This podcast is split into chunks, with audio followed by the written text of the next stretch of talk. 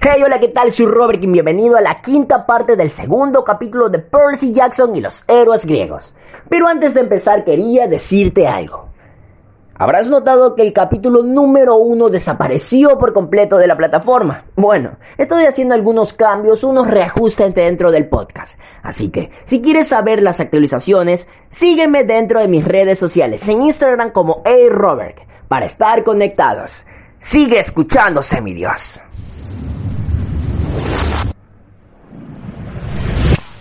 Por fin dio con la enorme Villa Blanca a orillas del Adriático, con vistas preciosas y unos jardines encantadores alrededor.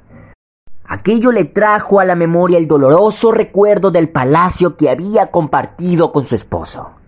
Llamó a las grandes puertas de bronce pulido.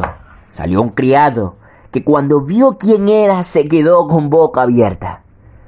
¿Has venido aquí a propósito? No se lo podía creer. Vale, te llevaré con la señora. Espera que me ponga primero el casco de fútbol americano, no sea que se le dé por tirar cosas como muebles o alguno de nosotros dos. Condujo así que hasta la sala del trono de Afrodita, donde la diosa descansaba tras otra aburrida jornada buscando a la muchacha.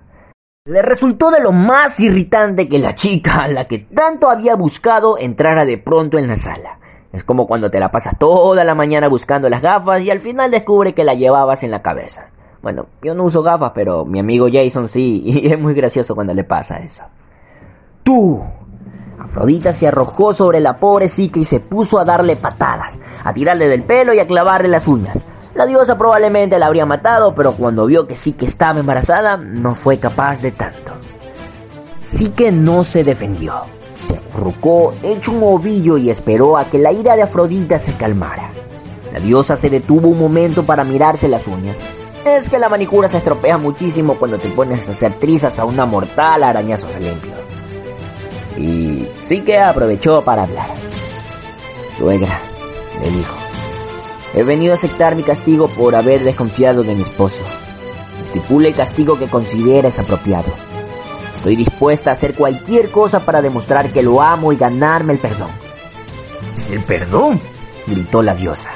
Yo no reconozco tu matrimonio y desde luego no te reconozco como nuera. Pero lo del castigo sí que puedo arreglarlo. Guardias, llevad a esta mortal a la mazmorra. Tenemos mazmorra, ¿verdad? ¡Ah! ¡Fustigadla! ¡Ah! torturadla y luego traédmela de vuelta aquí. Ya veremos entonces qué opino del perdón. Los guardias obedecieron y fue un horror. No llegaron a matar a Sique, pero cuando la llevaron de vuelta había recibido tal paliza que apenas se la podía reconocer. Afrodita era una anfitriona estupenda para esas cosas. ¿Qué niña? preguntó. ¿Todavía quieres ponerte a prueba? Sorprendentemente sí que logró ponerse de pie. Sí, suegra, haré lo que sea. Afrodita no pudo evitar sentirse un poco impresionada y decidió proponer a la joven una serie de desafíos. Desafíos imposibles, claro, para que fracasara y muriera, pero así por lo menos nadie podría decir algo que no le había dado una oportunidad. Bueno, yo sí, y se los digo ya, Afrodita no le dio ninguna oportunidad. Te pondré a prueba, anunció, para ver si así eres merecedora de mi perdón y del amor de mi hijo. Eres tan fea que la única forma de que llegues a ser una buena esposa es siendo una buena ama de casa. A ver si sabes organizar una despensa. ¿Que era un desafío totalmente machista? Pues claro que sí. ¿Que era totalmente propio de Afrodita? Pues también. Se llevó a rastras así que a su cocina divina y pidió a las criadas que volcaran hasta el último saco de grano que hubiera en el almacén. Cebada, trigo, avena, quinoa biológica, de todo. Total, que en un momento la cocina quedó sumida en una ventisca de fibra. Clasifica estos granos, ordenó Afrodita. Quiero que estén todos en un saco antes de la cena. Si no lo consigues, te mataré. O puedes admitir ya la derrota y seré benévola contigo. Te enviaré al exilio. Nunca más volverás a ver a mi hijo, pero por lo menos conservarás tu miserable vida. Acepto el desafío. Contestó sí que, aunque delante de aquella montaña de cereales no veía que fuera posible lograrlo. Afrodita se marchó resoplando y fue a que volvieran a hacerle la manicura. Así que comenzó a clasificar los granos. Solo llevaba en ello unos minutos. Quinoa, cebada, pelusa, avena, cuando una hormiga se le acercó corriendo por el mostrador de la cocina. ¿Qué hay? dijo. Sí que se la quedó mirando. ¿Sabes hablar? Sí, me manda a desmeter. Te echo una mano. Sí que no imaginaba cómo podría ayudarle a una hormiga, pero contestó. Sí, claro, gracias. Vale, pero si alguien pregunta, no hemos estado aquí. ¿Hemos? La hormiga lanzó un fuerte silbido. Vamos, chicas, que el tiempo apremia. Una marubanta de millones de hormigas salió de detrás de los zócalos y se puso manos a la obra, clasificando los granos en sacos diferentes. Más o menos una hora después, la cocina volvía a estar limpia y la despensa ordenada. Las hormigas incluso habían llenado un saco nuevo, que etiquetaron esmeradamente como pelusas y otros objetos perdidos. Muchísimas gracias. Tú no has visto a nadie. No he visto a quién. Eh, buena chica. La colonia de hormigas volvió a escabullirse entre los zócalos y desapareció. Cuando Afrodita regresó se quedó de piedra. Luego se enfadó. No soy tonta, niña. Es evidente que esto no lo has hecho tú sola. Te ha ayudado alguna diosa, ¿verdad? Alguien trata de avergonzarme. ¿Quién ha sido? Eh, ah, da igual, gritó Afrodita. Has hecho trampa, así que no ha sido una prueba válida. Te has ganado una noche de descanso en el suelo de la cocina y un chusco de pan para cenar. Por la mañana te buscaremos un reto más difícil. Sí que pasó la noche en el suelo. Poco sabía ella que en la misma mansión a tan solo unas habitaciones de distancia. Eros se retorcía de dolor por su hombro y, ojo, metáfora, su corazón heridos. Afrodita no le había informado de la visita de la joven, pero Eros sentía su presencia, lo cual empeoraba su sufrimiento. Por la mañana, después de comerse otro nutritivo chusco de pan para desayunar, sí que recibió el segundo desafío. Necesito lana, anunció Afrodita. Cualquier esposa debe ser capaz de coser y remendar ropa, y eso requiere buenos materiales. En el límite occidental de este valle, junto al río, encontrarás un rebaño de ovejas. Un poco de su lana. Si no vuelves antes de que caiga la noche, te mataré. A menos que quieras rendirte ya, en cuyo caso, llámese el discurso. Así que le dolían los huesos y tenía los ojos apagados por el hambre, pero se inclinó ante la diosa. Te traeré la lana. Afrodita olvidó mencionar unos cuantos detalles sobre las ovejas. Se le pasaría por alto, sin duda. Por ejemplo, que la lana era de oro puro, y también que las ovejas tenían unos cuernos afilados, unos dientes puntiagudos y venenosos, y unas pezuñas de acero tan letales como masas. Ah, unas verdaderas bestias. ¿Lo pilláis? Ve, ya, ok, ok y que se quedó un rato bajo el sol de la mañana, contemplando desde lejos las ovejas que mataban y devoraban a cualquier animal que se les acercase. Erizos, conejos, ciervos, elefantes pequeños, la pradera estaba alegremente decorada con huesos y cráneos humanos. La muchacha se dio cuenta de que sería imposible acercarse siquiera al rebaño.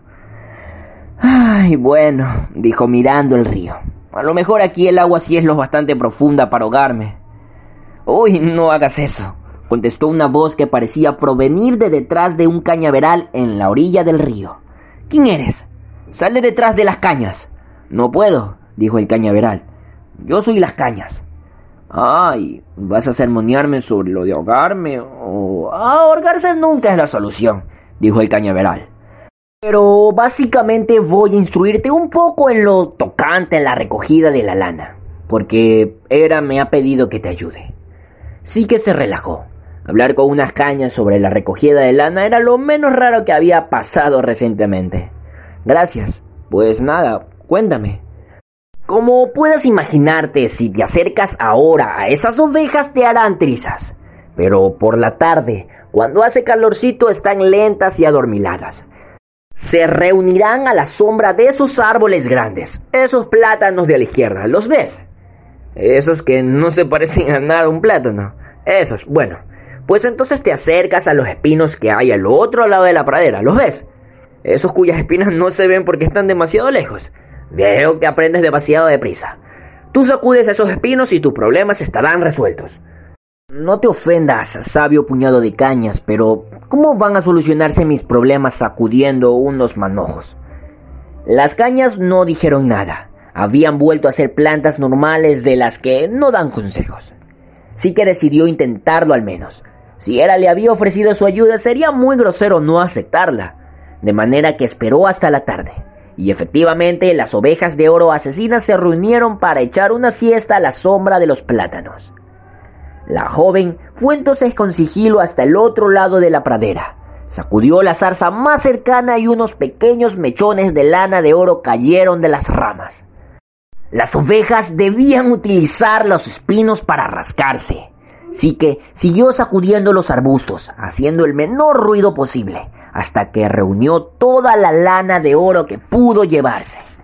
Entonces volvió corriendo al palacio de Afrodita. Cuando llegó, la diosa del amor estaba dando cuenta de su cena habitual. Tres tallos de apio y un batido de proteínas con sabor a café. Eso tal vez explique por qué estaba siempre tan de mal humor. Miró la lana de oro y no supo si sentirse indignada o atónita. Optó por mostrarse fría e indiferente, que era su estado por defecto a la hora de tratar con otras mujeres.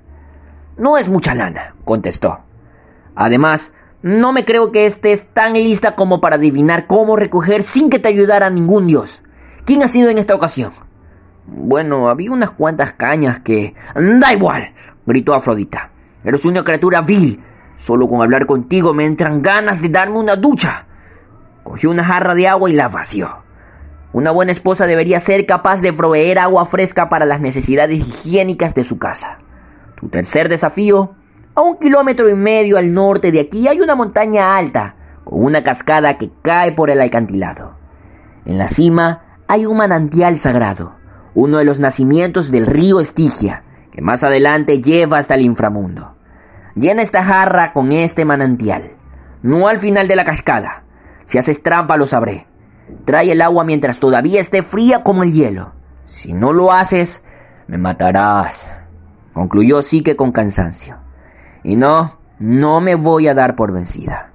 Sigo amando a tu hijo y haré cualquier cosa para obtener su perdón. Ahora mismo vuelvo con tu agua del Estigia. Ni la una ni la otra podrían imaginarse que Eros había escuchado toda la conversación. Había oído voces desde su dormitorio y había reconocido la de Sique. A pesar del dolor espantoso que sentía en el hombro, logró salir de la cama y renquear por el pasillo hasta asomarse a la puerta del salón para enterarse de lo que estaba pasando. Y al ver a la joven se animó de inmediato. La herida del hombro le dolía un poco menos, algo que lo mosqueó, pero no podía evitarlo. Todavía la amaba. Cuando oyó que su madre la retaba con el desafío de la cascada, se sintió fatal. Era una misión imposible. Afrodita a veces era tan... Mm, bueno, un montón de cosas que un hijo no debería llamar a su madre. Sin embargo, también se quedó impresionado por lo decidida que se había mostrado Sique a ganarse de nuevo su amor. Le dieron ganas de irrumpir en el comedor y exigir a su madre que pusiera fin a aquellas estúpidas pruebas del ama de casa perfecta, pero no podía porque uno, seguía tan débil que se habría caído de bruces y habría perdido el conocimiento, y dos, Tenía un aspecto horroroso y no quería que sí que lo viera así. Y la chica no es que tuviera mucha mejor pinta, pero a Eros no se lo parecía así. Es curioso el amor para esas cosas. Yo una vez vi a mi novia con el pelo que parecía un adorable nido de ratas y... Ah, bueno, perdón, me doy por las ramas. Eros volvió a tropicones a su dormitorio. Se acercó a la ventana y clamó a los cielos. Señor Zeus, escucha. Yo te he hecho unos cuantos favores a lo largo de los años y ahora necesito que me devuelvas uno. Para entonces sí que había llegado ya al pie de la montaña. Alzó la vista hacia aquellos acantilados resbaladizos y se dio cuenta de que su queridísima suegra le había vuelto a encargar una tarea imposible de realizar. Quiero mortal. Bien. Desde lo más alto de la cascada, unos 800 metros más arriba, se precipitaba una cortina de agua que rugía con una voz que parecía casi humana. Vete de aquí. No te lo pienses siquiera. El agua está helada que no veas. Afrodita no le había mentido. Aquel era uno de los nacimientos terrenales del río Estigia, lo cual lo convertía en letal para cualquier humano. Solo de acercarse a las cascadas, así que la invadió la desesperanza. Podría haber hecho un esfuerzo para conseguir llenar la jarra en la parte más baja de la catarata, pero llegar hasta arriba ni de broma. Sin embargo, Afrodita había pedido específicamente el agua de la cima, y así que ni se le pasó por la cabeza hacer trampa. No porque pudiera pillarla, sino porque no era propio de ella. Sí, de nuevo una forma muy rara de pensar. Pero así son los héroes, están todos locos. Mientras se encontraba allí, mirando a la cascada, un pájaro enorme bajó de entre las nubes. Sí que se dio cuenta de que era un águila dorada, el animal sagrado de Zeus. El águila aterrizó en una piedra cercana. ¿Qué hay? la saludó. Eh, hola, ¿vienes de parte de Zeus? Me parece que no he limpiado ninguno de sus santuarios últimamente. Tranquila, dijo el águila. Tienes un amigo influyente que ha requerido un favor del pez gordo. Admiro tu determinación, pero a menos que tengas alas, no vas a llegar de ninguna manera a ese manantial tú sola. Dame la jarra. El águila se la arrebató y voló hasta la cima de la cascada. Allí llenó la jarra con agua sobrenatural del Estigia, agua de manantial helada. Y luego volvió a Sique. Aquí tienes. Te llevaría de vuelta al palacio, pero es mejor que Afrodita no me vea. Chao. Y con esto el águila se marchó. Sique regresó al comedor de Afrodita, con una refrescante jarra de agua de la muerte ultra helada, la diosa se quedó alucinando. Venga ya, dijo. Se lavó las manos en el agua, que es algo que solo los dioses pueden hacer sin morirse de dolor, créeme. E intentó encontrarle alguna pega, pero no pudo. Sintió que el agua procedía de la parte superior de la cascada, tal como lo había ordenado. ¿Qué hechicería es esta? La diosa entornó los ojos. ¿Cómo ha superado todas mis pruebas? Sí que... Bueno, no sé. Con constancia, llevando una vida sana, puedo recuperar ya a mi esposo. Se imaginó que con estas tres pruebas bastaría. Vaya que es lo habitual, ¿no? Haz estas tres cosas, contesta tres preguntas, derrota hasta tres gorgonas, devora a estos tres cerdos, en fin. Las cosas importantes van de tres en tres. Pero Afrodita eso no lo sabía. O a lo mejor deseaba complicar más esta historia para los semidioses que quisieran contarla en el futuro. Gracias, señora. Cuarta prueba, gritó. ¿Qué? exclamó Sique. Venga ya. Haz una última cosa por mí y habrás demostrado ser una esposa digna para mi hijo. O si quieres darte por vencida, no hay quien te aguante. Masculló Sique. Como dices, nada que por mí adelante. ¿En qué consiste la prueba? Y hasta aquí esta parte de este capítulo. No quería alargarlo porque ya sigue la parte final. Descubriremos qué sucedió con Sique y Eros. Así que no te olvides de recomendar a tus amigos para que esta comunidad de amantes de la mitología griega siga creciendo. Sigue escuchándose, mi Dios.